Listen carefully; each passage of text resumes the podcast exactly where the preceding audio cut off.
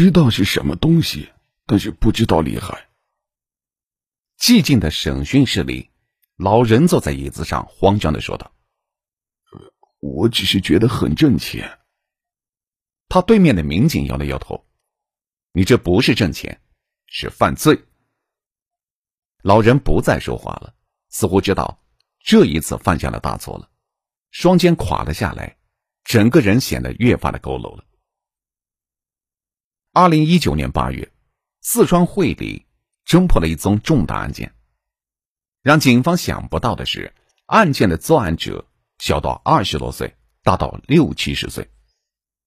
在深入的调查以后，竟然是一个家族的集体作案。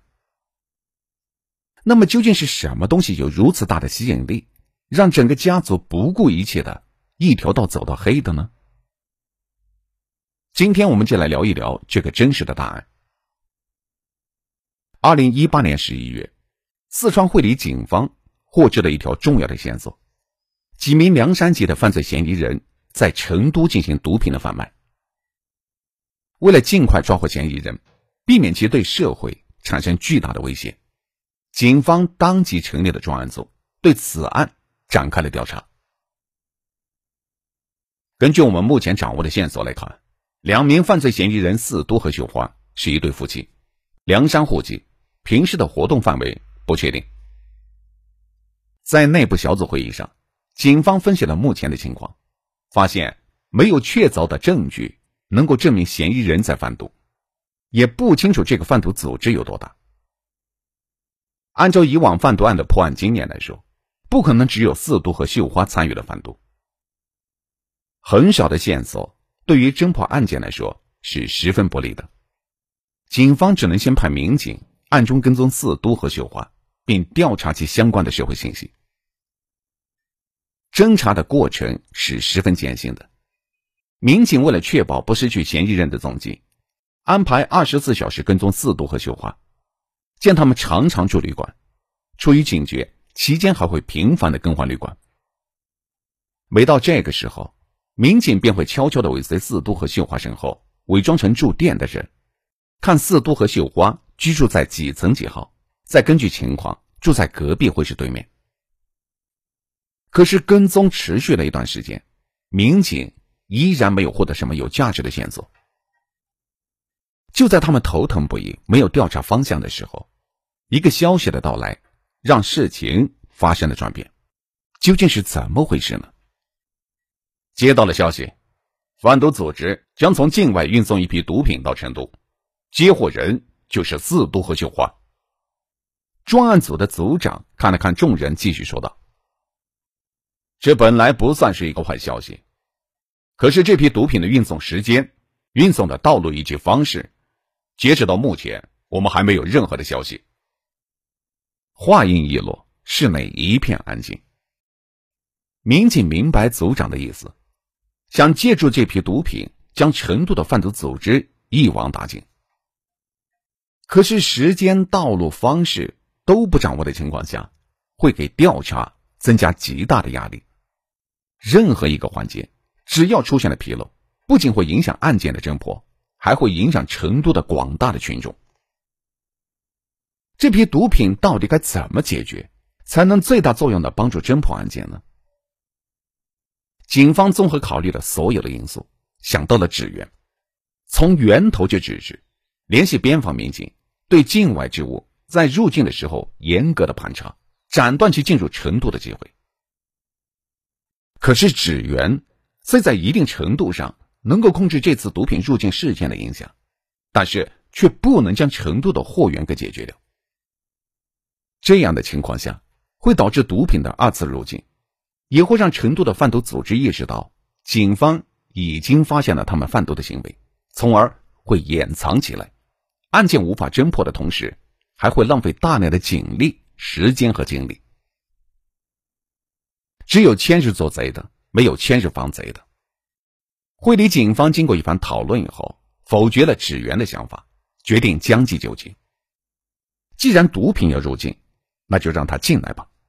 警方要做的就是守好成都，紧跟嫌疑人，通过毒品顺藤摸瓜，抓捕到所有的贩毒人员。对于四都和绣花，从今天起加大跟踪力度，一定不能跟丢掉。另外，从境外到成都的关卡，明面上不变化，暗中必须严格把控。根据最新制定的方案，警方迅速行动起来，联系了边防民警，密切的注意入境的车辆和物资，从境外到成都铺开了一张大网，万事俱备，只欠东风了。在警方接到毒品运送消息的同时，四都和绣花开始频繁的活动起来。警方推测，他们应该在接头了，为即将到来的毒品做准备。很快，警方就发现了四都和绣花联系的人中，有一个人不仅与他们关系密切，行踪还十分的怪异。根据调查，这个人叫吉某，是四都的表弟，住的地方。离四都和绣花都很远，偶尔三个人会碰面，其他的时候从来不联系。警方猜测吉某也是贩毒人员，这个人也要紧密的跟踪，任何可能的线索我们都不能放过。随着吉某的出现，四都和绣花的奔走，让警方获取了一个重大的线索。这个贩毒组织最大的 boss 是一个代号叫牛魔王的人。也是四都和绣花的上线，正是他在成都布下了犯罪的网。他是谁呢？作为贩毒组织者，牛魔王在贩毒圈里有很高的名头。警方推测，应该是三十到四十岁的中年男人。然而，警方调查下来的结果，却让众人是大吃一惊。这个就是犯罪嫌疑人牛魔王，你们看一下。民警抬头看着大屏幕上的年轻女子，看起来只有二十多岁，与民警前面的推测是毫不沾边的，实在是让人无法相信。经验老道的牛魔王会是一个小姑娘？可是摆在眼前的证据让民警无法反驳。根据调查，牛魔王是美姑县人，几年前独自到成都上班。为了组织贩毒，他经常开着一辆跑车出入成都的娱乐场所。高调的时候，对待朋友也是十分的大方，基本每次的消费都在九万到十万。出手阔绰的牛魔王在娱乐场所混得很开，大家都亲切的叫他牛牛。随着交际圈的逐渐的扩大，牛牛很快组建了自己的贩毒网。而为了掩藏自身的贩毒行为，以及巨额的资金来源，牛牛称自己是做啤酒经销商的。借助职业，他白天潜伏，夜晚出没，在黑暗中偷偷的进行着贩毒的交易。警方在调查牛牛的时候，抱着宁可错杀不可放过的理念，对与牛牛有紧密联系的女子赵某也进行了调查。得知赵某处于无业状态，经常出入牛牛家。还有牛牛家的钥匙，曾经因为伤害罪被判处了有期徒刑，有犯罪的记录。调查的结果引起了警方的重视。为了确定赵某是否是贩毒人员，警方派出警员进行监视。跟踪了一段时间以后，警方找到了部分线索。因为毒品的成分不纯，不满意的经销商联系了赵某退货。被紧跟赵某的警员发现了端倪，顺利找到了赵某的下线。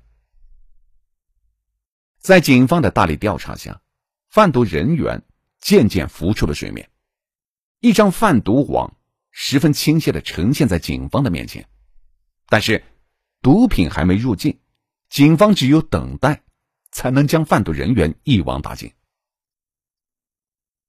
二零一九年的七月份。沉寂了一段时间的四都和绣花等人再次的活跃了起来，无形中昭示着一个信息：货要到了。警方加强了对四都和绣花几个人的监视，越到收网的时刻，越不能放松。七月三十号凌晨三点钟，四都绣花等人居住的小区，警方渐渐的潜伏在黑暗中。其中一个人正要和同事换岗，准备休息一下。就看到前方开来了一辆大货车，停在了四都和绣花的车的附近。反常的情况让民警们立刻就警觉了起来。这个时间怎么会有货车停在小区的？几个民警对视了一眼，觉得他们等待的时机可能到了。果然，几分钟以后，四都和绣花就出现在民警的视线里。同一时刻，货车上下来一名男子，手拎着一个双肩包，走向了四渡和绣花的轿车。他们打开车门了，警方紧盯着男子，看到对方警惕的看了一眼四周，身子探进车里，不一会儿就关上了车门，神色镇定的返回了货车，开车离开了。他手上的双肩包放在车上了，里面应该就是货。现场的警员镇定的进行了分析，立刻向局里汇报情况。而这个时候，四渡和绣花也走到了轿车前。夫妻俩拉开了车门，上了车，在车里捣鼓了一会儿，拎着一个双肩包走回了小区。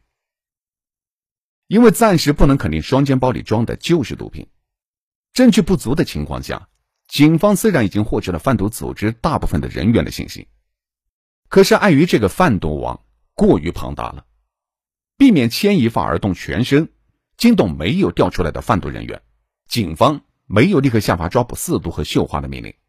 现场的警员只能继续的蹲守。